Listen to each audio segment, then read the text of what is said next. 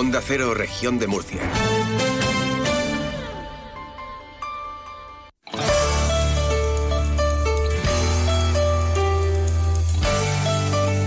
Región de Murcia en la Onda. Maripaz Martínez.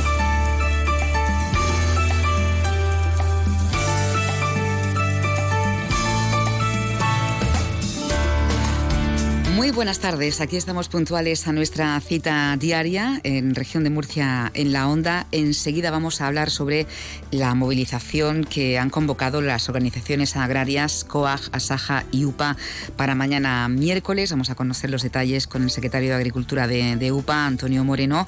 Pero antes, en este día eh, primaveral, eh, con una temperatura más propia del mes de mayo, les vamos a contar que el consejero de Fomento e Infraestructuras, José Manuel Pancorbo, ha anunciado que en los próximos próximos meses se va a realizar un estudio informativo que contemple la posible ampliación del tranvía más allá de la ciudad de Murcia. Ha explicado que se estudiará la viabilidad de su ampliación hasta los municipios de Alcantarilla, Molina de Segura o Santomera, entre otros. Desde la Consejería de Fomento e Infraestructura de la región de Murcia vamos a lanzar en los próximos meses el estudio informativo de la ampliación del tranvía más allá de la ciudad de Murcia.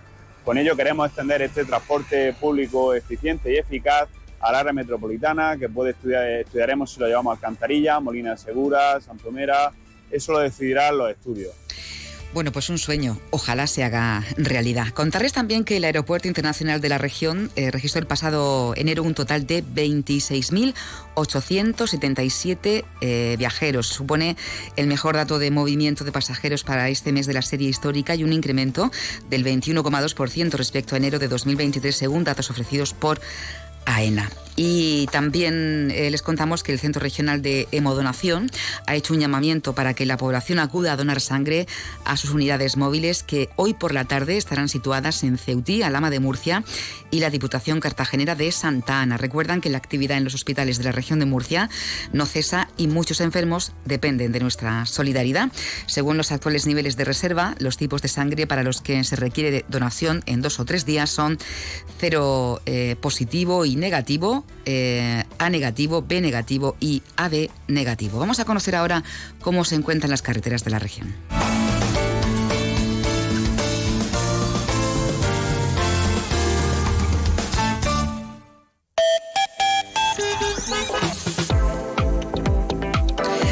Estado del tráfico en nuestras carreteras DGT, Lucía Andújar. Buenas tardes. Muy buenas tardes. Hasta ahora van a encontrar tráfico lento en la salida de Murcia por las 7 a su paso por el Puntal en dirección a Alicante. Al margen de esto, circulación muy tranquila. Por fortuna no registramos más incidencias, pero aún así desde la DGT les vamos a insistir mucha precaución al volante y mantenga la distancia de seguridad. Tenemos a esta hora 26 grados en la ciudad de Murcia.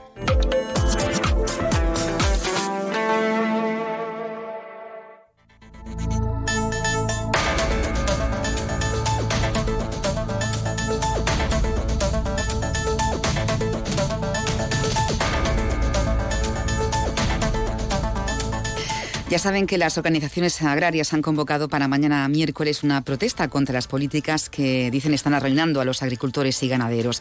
Las organizaciones COAJA, SAJA y UPA esperan una movilización masiva. La manifestación del sector agrario y ganadero contará con seis columnas de tractores procedentes del noroeste, Lorca, Vega Alta, Campo de Cartagena, Mar Menor, Vega Media, Morina de Segura y el Altiplano. Saludamos a Antonio Moreno, secretario de Agricultura de UPA. Antonio, buenas tardes. Hola, buenas tardes. Bueno, es una movilización autorizada por la delegación del Gobierno. Eh, Antonio, ¿qué ha hecho que el sector diga basta ya? Bueno, el sector lleva mucho tiempo diciendo basta ya, llevamos mucho tiempo manifestándonos, ¿no? Yo creo que lo que provoca sobre todo esta salida en este momento, que además estaba prevista para un poquito más adelante, es el escenario sobre todo de la presión que estamos teniendo por parte de la Comisión Europea, la Unión Europea, en cierto tipo de normas que nos están paralizando, nos están impidiendo poder llevar a cabo nuestra actividad con cierta normalidad ya, no tiene momento que nos ponen realmente, como se suele decir, al pie de los caballos y que además tenemos un escenario de elecciones en la Unión Europea, pues en un escenario muy, muy corto. Por lo tanto, ante ese escenario de codecisión que existe en este momento a través del Tratado de Lisboa, donde el 50% de la decisión lo tiene la Comisión, los burócratas, y luego el otro 50% el Parlamento, queremos que el Parlamento Europeo esté lo más sensibilizado posible y cercano a, a sector agroalimentario, entendiendo la función que tiene eh, como generadora de, alimentos y como, eh, como sostenedores del medio ambiente también en la labor del día a día. Bueno, por eso piden que ayuda ¿no? a todas las administraciones para que dispongan de, ayuda, de más ayudas al sector, para muchas de las políticas europeas. ¿Qué medidas de la política agraria común les están perjudicando más? Sobre todo todos los temas medioambientales, eh, aquellos que están sobre todo muy desfasados y, que al final suponen una carga no solamente burocrática, sino muchas veces, muchas veces de gestión de la propia actividad que, muchas veces no tienen tampoco una repercusión clara eh, sobre lo que puede ser el medio en, nuestro país, porque entre otras cosas son muchas de medidas que están diseñadas para otras zonas de Europa donde llueve más, donde tienes problemas con los cauces de los ríos y tal, y que al final aquí te, tienes, tienes la carga, pero no tienes el beneficio de tener ese medio, ¿no? Y luego, evidentemente, pues todo el tema también de la entrada de productos de países terceros, que es un tema que hay que, tratar de, frenar y que, tiene que estar en consonancia con las necesidades que exista de entrada en Europa, más eh, siempre por encima o sea, o sea, perdón, siempre por debajo de las producciones nuestras, nunca sobre, sobreponer sobre nuestras propias producciones sin, colisionar con ellas y, evidentemente todo el tema también de lo que es la, la, paz como está diseñada en este momento, que al final lo que está haciendo es que hemos entrado en una, una corriente totalmente ciega de medioambientalista que al final nos está llevando a una situación insostenible a la hora de poder cultivar, sobre todo en el eje mediterráneo donde tenemos grandes dificultades por el tema clima. Hablando de, la PAC, Antonio, eh, la PAC aporta cada año 6.000 millones de, euros a este país. Eh, esto nada tiene que ver con las reivindicaciones, porque claro, eh, habrá ciudadanos que, digan, bueno, ¿no es suficiente con las ayudas que, reciben? No, no, es insuficiente. Aquí donde parece que mucho dinero, hay agricultores que están recibiendo 500 euros de PAC otros reciben 700, otros reciben 3.000, pero son realmente cantidades. La, PAC realmente no es tan importante en la región de Murcia y donde más importante es, es donde más necesaria es en este momento, que es en las zonas de secano. Tenemos que entender que nuestras zonas de secano son zonas que son muy áridas, donde no nos llueve, donde es muy difícil que el agricultor pueda vivir realmente de la producción que genera y donde el mantener ese cultivo, un cultivo de viñedo, un cultivo de, cereales o un cultivo de, de, almendros, por ejemplo, eh, tiene una importancia medioambiental brutal y que si al final no existe un apoyo a ese agricultor para que se quede vinculado al territorio, pues directamente cuando llegue un momento que le está pasando a alguno, que ya ves que no puedes mantener, que está comiendo tu patrimonio, pues lo dejas abandonar y abandonas. ¿Y donde abandonas? Desierto. Por lo tanto, la PAC se está aplicando en aquella zona donde realmente, en aquellos sectores donde tienen más incidencia climática y donde realmente tienen más dificultades. Para el resto, pues estamos hablando de cadena alimentaria, de normas europeas de equilibrio de la cadena alimentaria, en este caso eh, de, lo que son la directiva de prácticas de leales comerciales, trabajar mejor en ella, o normas de competencia, para poder realmente reequilibrar la balanza y que podamos vivir del mercado, ¿no? No es tanto ayuda, sino eh, políticas que realmente equilibren, eh, que, que, no existe el caso, por ejemplo, ahora mismo los consumidores lo pueden entender, de que el agricultor está cobrando 10 céntimos por un kilo de limones y que al final están pagando 1,68 en el supermercado. Es un auténtico disparate, por lo tanto, eso es lo que tenemos que tratar de evitar. Antonio, em, bueno, tenemos claro todos que agricultores y ganaderos nos dan de comer. Eh, si no cultivan, tendremos que comer productos que llegan de otros países, de los que se ponen en duda los controles sanitarios. Usted hacía referencia anteriormente. ¿De qué manera les están perjudicando en esto? Vamos a ver, hay acuerdos con países terceros, no en todas las producciones, pero en algunas producciones existe colisión entre nuestras propias producciones. Y, bueno, son acuerdos porque al final la, Europa, tenemos una Europa productiva que produce alimentos, que es el eje mediterráneo junto con Francia y algo más, y luego en el resto pues se produce mucha menos cantidad, que es una, una Europa consumidora eh, que, que, quiere comprar en unas condiciones distintas y además que tiene negocios distintos y que muchas veces pues utilizan como contrapedida para poder obtener eh, negocios en el resto del mundo el tema de la alimentación. Eh, nosotros no estamos en contra de que venga nada de fuera, sino que tiene que venir en las mismas condiciones que nosotros, eh, tiene que haber unas cláusulas de espejo y luego tiene que entrar cuando aquí realmente no exista ese tipo de producto, ese tipo de alimentación. Lo que no podemos es colisionar como estábamos diciendo anteriormente. O sea, y luego, cualquier tipo de acuerdo que se llegue con países terceros tiene que tener un informe de impacto económico. O sea, si, si mañana, porque interesa vender Mercedes-Benz a Alemania, hay que llegar a un acuerdo con Nigeria, que hicieron un disparate, ¿eh? Eh, pues evidentemente, si eso tiene un coste para la agricultura del sureste de, Europa, tiene que haber una compensación, porque al final lo que no podemos es cargarnos un tejido. Y sobre todo, porque el día que perdamos la soberanía, la soberanía alimentaria, la capacidad de generar alimentos en cantidad y en calidad para los ciudadanos europeos, eh, el problema no va a ser de dónde viene y en qué condiciones viene, sino si hay suficiente, si va a venir suficiente y quién lo va a poder pagar y en qué condiciones va a venir. Por lo tanto, eh, cuidado con el tema que parece ser que no, pero eh, es que esto choca con, contra precisamente los principios fundacionales de la Unión Europea, que fueron precisamente la política agraria común para que en Europa no se pasase hambre. Pero hay una, alguna razón eh, que de la, comunidad eh, europea, eh, Europa, contra al ser más laxos ¿no? con, las medidas que aplican a esos países. No, libre mercado. Al final, el, como ahora mismo estamos en un sistema de libre mercado. Pero sin embargo, a los países europeos se les exige al máximo. Claro, pero lo que pasa es que luego las condiciones que a ti te exigen. El problema es que ahí donde pedimos el principio de reciprocidad. Tiene que entrar producto de fuera porque estamos en un libre mercado y que uno puede cerrar la puerta. Vale, pero sí puedo exigir que, la, que se produzcan las mismas condiciones que tengo que producir yo. Si yo tengo que tener certificaciones, lo tengo que demostrar cómo estoy tratando a mis trabajadores, cómo tengo, qué tipo de, si tengo concesión de agua o no la tengo y cómo estoy utilizando el agua, cómo utilizo el suelo, qué hago con el tema medioambiental en cuanto a todo el tema de ave y fauna, etcétera, eh, fauna auxiliar, qué estoy haciendo con el tema de mis tratamientos, si no toco las abejas, si todo eso me lo exiges a mí, que me parece medianamente razonable, se lo tienes que exigir también al producto de Marruecos, o, al producto de Sudáfrica, o al producto de Chile, o al producto de Egipto, por decir cualquier otro, ¿no? O sea, no puede ser que a mí me exijas todo eso y que luego pongas un producto en lineal eh, junto al mío y lo vendas con la misma tranquilidad sin ningún tipo de problemas porque al final estás engañando al consumidor. Estás engañando al agricultor, te estás cargando un tejido, pero estás engañando al consumidor también, ¿no? Bueno, será una movilización pacífica. Antonio, ¿cree que las movilizaciones de la semana pasada que, cortaron diferentes autovías y polígonos han perjudicado al sector? No, yo creo que al final, eh, más allá de las iniciativas que hubiese haber detrás, lo que sí es cierto que esos agricultores son agricultores que estaban pasándolo muy mal, que lo siguen pasando mal como lo estamos pasando mal nosotros, que tomaron una iniciativa en base pues, a una serie de movimientos que de luego sí que no estaban, no estaban, no tenían que ver con nosotros, pero al final yo creo que cuando un agricultor se moviliza es porque no puede más.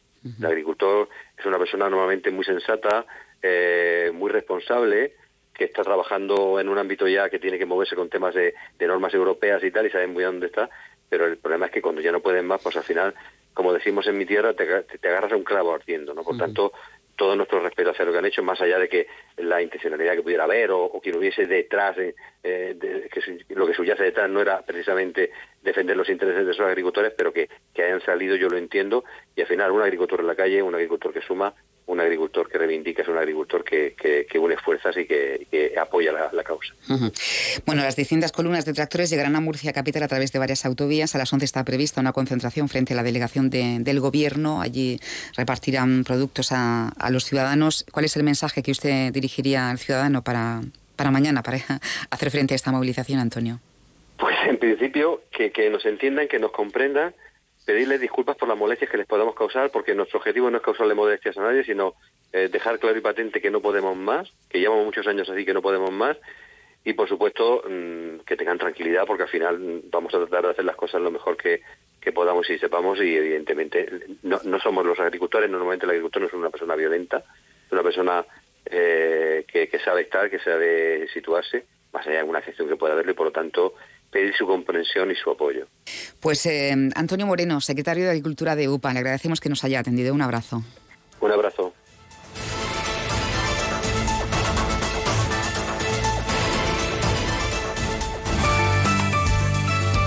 Región de Murcia en la onda. Tardes para compartir, informar y entretenerte.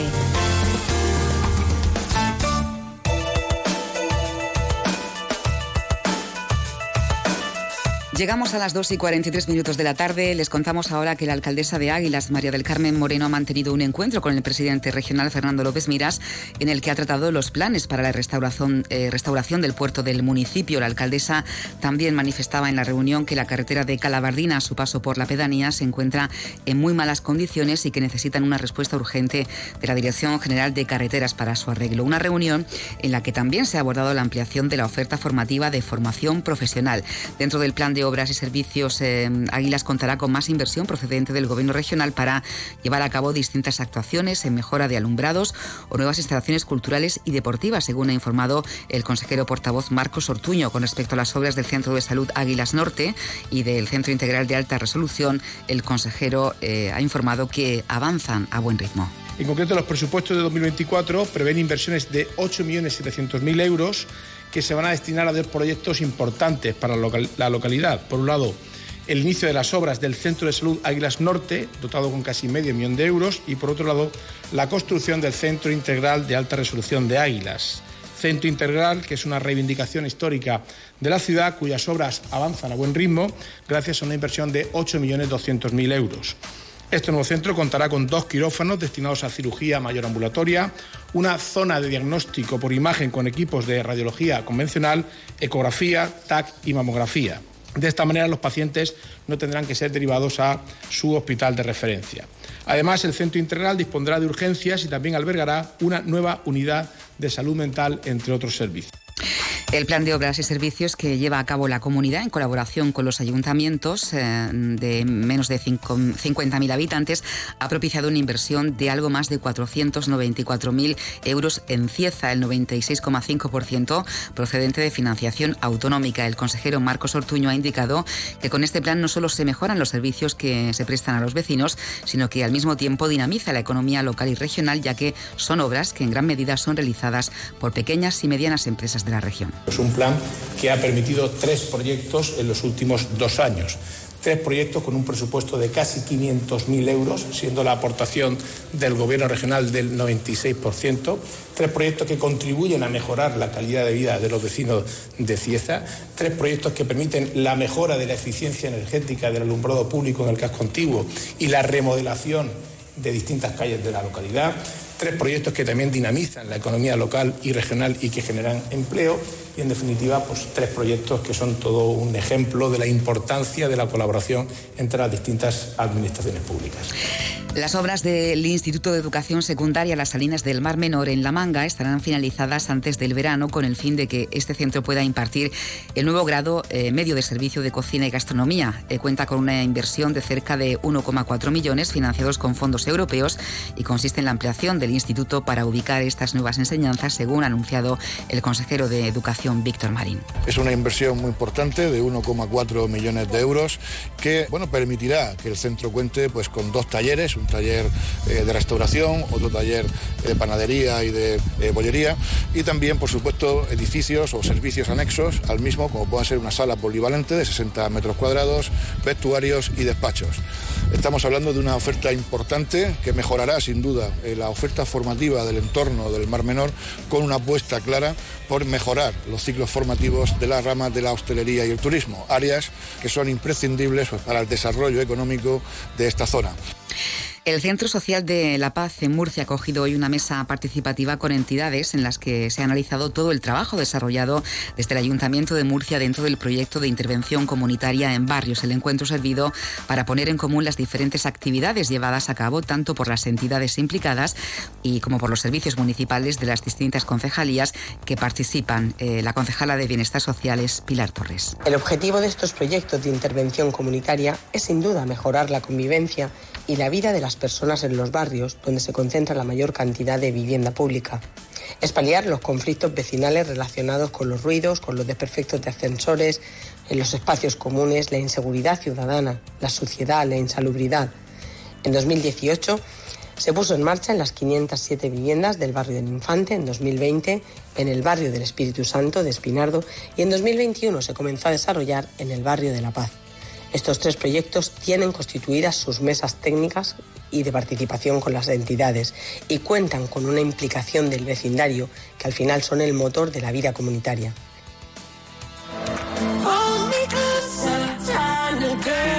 Región de Murcia en la onda. Maripaz Martínez. Te mereces esta radio. Onda Cero, tu radio.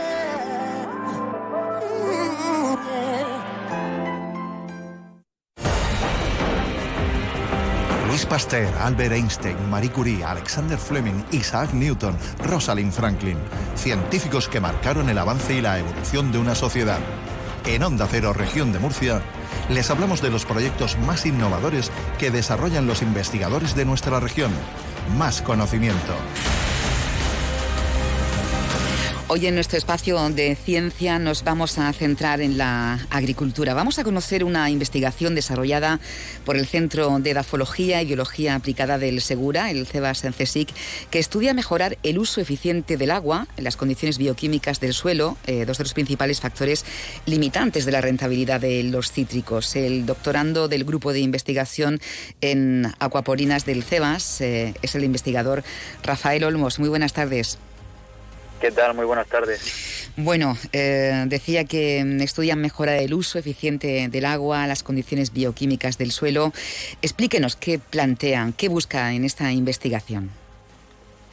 Así es, ante las previsiones pues de cambio climático en toda la zona del sureste español, concretamente en nuestra región, la región de Murcia, pues que van a disminuir tanto la cantidad de precipitación como van a aumentar eh, pues la temperatura, pues al final lo que buscamos es mm, paliar en cierto sentido eh, esas consecuencias que van a afectar a nuestros cultivos, especialmente a los cítricos. Para ello, pues, eh, para mejorar, como tú bien has dicho, el uso eficiente del agua, el uso eficiente de los fertilizantes y que no se pierda ninguna gota de, agua que queda y que ahorremos también, pues, el impacto que puedan tener esos fertilizantes, se ha planteado un experimento en conjunción con la empresa La Cañada Honda, que está ubicada en Librilla, y el Centro de Dafología y Biología Aplicada del Segura, concretamente el grupo de investigación en acuaporinas, liderado por la doctora Micaela Carvajal, pues que pretende eh, eh, buscar una serie de soluciones mediante el acolchado de distintos tipos de colores eh, de material plástico y también el acolchado con restos triturados y compostados del propio cultivo del limonero para ver eh, estos acolchados qué efecto tienen sobre el uso eficiente del agua, el uso eficiente de los fertilizantes, el crecimiento vegetativo del árbol y también, como no, pues la producción del cultivo, porque al final lo que buscamos también es hacer una agricultura más sostenible, pero también más productiva. eh, analizan el impacto ¿no? del acolchado eh, con los restos de, de, poda. Explíquenos en qué consiste todo este proceso y cómo lo va a aplicar al árbol. Bien, pues cuando una vez que se ha recogido la cosecha y el árbol pues tiene que ser, eh, se, hace la típica poda para prepararlo para la cosecha del año siguiente, pues lo normal o que lo que se ha hecho siempre, aunque estuviera prohibido, es que esos restos de poda pues se quemaban, pues emitiendo esas concentraciones de CO2 a la atmósfera y de gases contaminantes. Pero pues gracias a esta investigación los primeros resultados que, que arroja pues que mientras se trituran esos restos y se hace un proceso de semicompostaje totalmente natural, pues una vez que los aplicamos en lo que viene siendo toda la zona del suelo que rodea el limonero, pues eso está permitiendo que retenga mayor humedad, que tenga un mayor uso eficiente del agua y a, la, y a la vez ese semicompost que se ha generado, pues eh, produce un incremento de los nutrientes en el suelo beneficiosos, un incremento de la microbiología del suelo, que al final, pues toda esta microbiología del suelo también hace que el árbol eh, pueda crecer, tenga un mayor crecimiento vegetativo y a la vez pues una, todos estos aspectos se, se comprenden para tener una mayor producción de limoneros, de, de limón, y mm, pues bueno, se ha comparado con distintos tratamientos de acolchado plástico de distintos colores, pero bueno, la ventaja que tiene este tratamiento de restos de poda triturados respecto a los tratamientos plásticos es también la temperatura, porque en verano en nuestra comunidad tenemos unas altas temperaturas que mm, no favorecen, por lo tanto, el crecimiento vegetativo del árbol al reflejar ese, esa luz y generar pues un calor extremo por irradiación, tanto en la parte de superficial del árbol como en la parte inferior del suelo donde están las raíces para que sí eh, no, quería preguntarle que, que este, este acolchado con restos de, de, poda, por lo que nos cuenta, nada tiene que ver ¿no? con ese habitual acolchado de plástico que hemos visto. El de restos de poda aporta nutrientes a, al árbol, todo lo que necesita, ¿no? Efectivamente, eh, con ese proceso que se lleva a cabo de semicompostaje totalmente natural, pues aumenta eh, los nutrientes en el suelo, aumenta la actividad enzimática y actividad microbiana, que todo ello favorece, además de, de guardar pues la humedad durante los meses de calor extremo en nuestra comunidad y también mantiene una temperatura constante. La diferencia también con el con los tratamientos plásticos eh, además de aportar todos esos nutrientes y de mejorar el contenido de humedad, es que mantiene una temperatura constante. Por lo tanto, eso es muy importante para las raíces del árbol, concretamente del limonero, ya que cuando la temperatura es moderada, pues las raíces van a absorber más nutrientes y eso se va a traducir en un crecimiento vegetativo del árbol más eh, eh, elevado y a la vez pues un mayor uso eficiente del agua que también se va y de los nutrientes que se va a traducir en un aumento de la producción a diferencia del, del tratamiento del acolchado plástico que durante los meses de primavera, de otoño, bueno, puede estar tardío porque la temperatura es moderada y genera eh, un crecimiento del árbol controlado porque favorece ese calor, el, la absorción de los nutrientes por parte de las raíces, pero en verano, con el calor excesivo que tenemos en, en nuestra región, pues tanto el árbol como las raíces sufren ese aumento de la temperatura y por lo tanto no tiene un, crecimiento vegetativo eh, adecuado. ¿Y este acolchado se retiraría en esta época del año, en verano, o no sería necesario? Bueno, ese, ese acolchado se va mm, degradando naturalmente y pues cuando llegue la próxima cosecha se repetirá el mismo patrón y se, volverá a echar encima. Por lo tanto, otra diferencia y otra otro beneficio respecto al acolchado plástico es que el acolchado plástico, pues el sol y las condiciones del medio lo va eh, degradando, lo va deteriorando, por lo tanto habría que volver a ponerlo a la serie dentro de una serie de, años, eh, lo que se incrementaría el coste, también esa traslocación de los microplásticos al ecosistema y de esta manera con el acolchado de poda de, poda triturado del propio cultivo, pues todos los años iría renovando, no no tendría un coste elevado, ya que simplemente sería pues el coste de la trituradora que se llevara in situ y al campo y por lo tanto estaría también el suelo protegido de la erosión de los factores ambientales. Es decir, Rafael, economía circular. Efectivamente, al mm. final es un proyecto que se traduce en una economía circular para que podamos ahorrar tanto dinero como agua, como fertilizantes y que eh, todos esos fertilizantes, esos nutrientes que necesita el árbol los, podamos, los vamos a poder obtener del propio cultivo sin necesidad de, irnos fuera. Por lo tanto, eso es hoy día una de las bases para producir una agricultura sostenible. ¿Y los cultivos son de mejor calidad? ¿Ya han, obtenido resultados?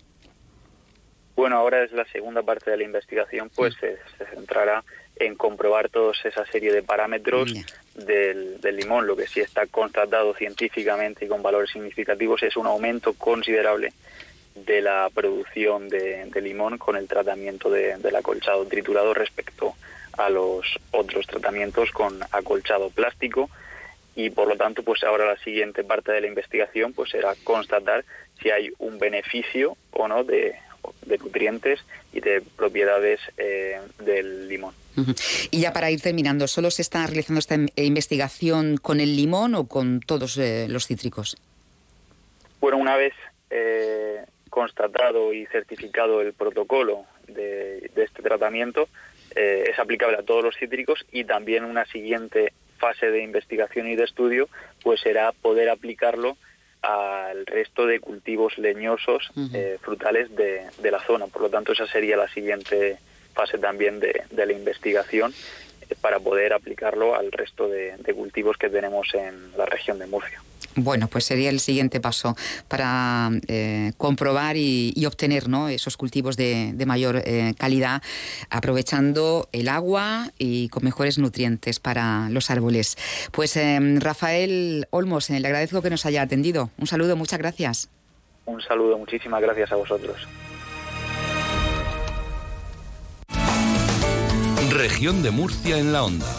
Onda Cero.